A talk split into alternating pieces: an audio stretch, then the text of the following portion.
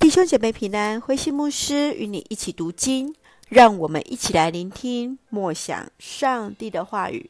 马太福音第三章，耶稣受洗。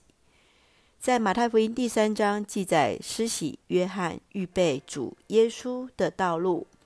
施洗约翰在约旦河边传讲悔改的信息，他以水的洗礼做悔改的印记。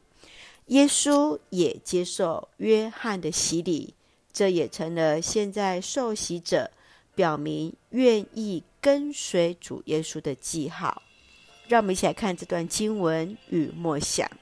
让我们一起来看第三章第八节：要用行为证明你们已经悔改。施洗约翰在传福音时，面对当时两派宗教人士中。重视着那摩西律法的法利赛人，以及不相信死人复活的撒都该人。约翰提醒他们，外在的洗礼仪式无法取代内在行为上的悔改、更新与变化。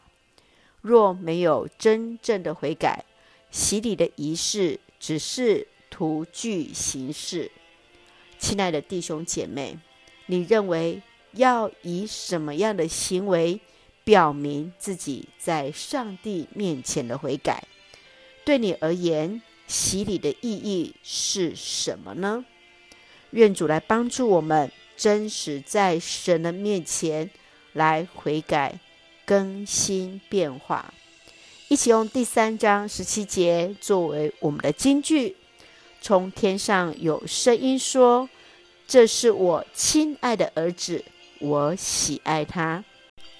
神愿我们每一个人也被神所称呼，我们是神所宝贝的儿女。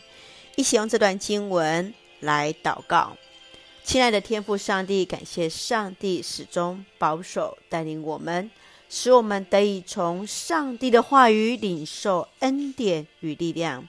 求主帮助，使我们无愧于基督徒的身份。活出基督的样式，真实的悔改，在主的面前为主所用。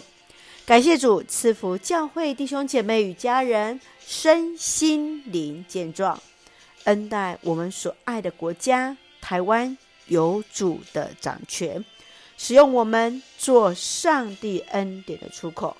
感谢祷告是奉靠主耶稣的圣名求，阿门。弟兄姐妹，愿上帝的平安与你同在，大家平安。